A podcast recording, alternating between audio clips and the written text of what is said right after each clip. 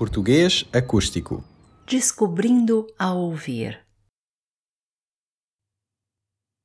O horário. Atividade básica.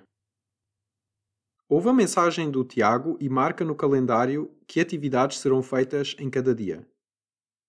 Assinala com M para museu, P para praia, A para almoço, CH para chegada, C para coastering, D para pegadas de dinossauro, PA para partida e X para sem programa. Olá, Anas!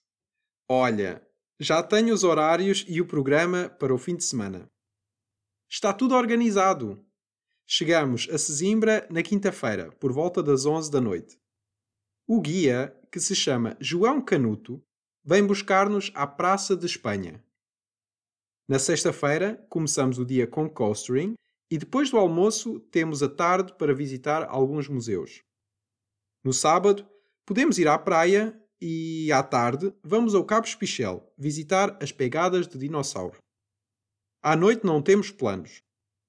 No domingo de manhã, não temos nada para fazer, por isso podemos arrumar as malas e, por volta da uma e meia, vamos almoçar a um restaurante típico.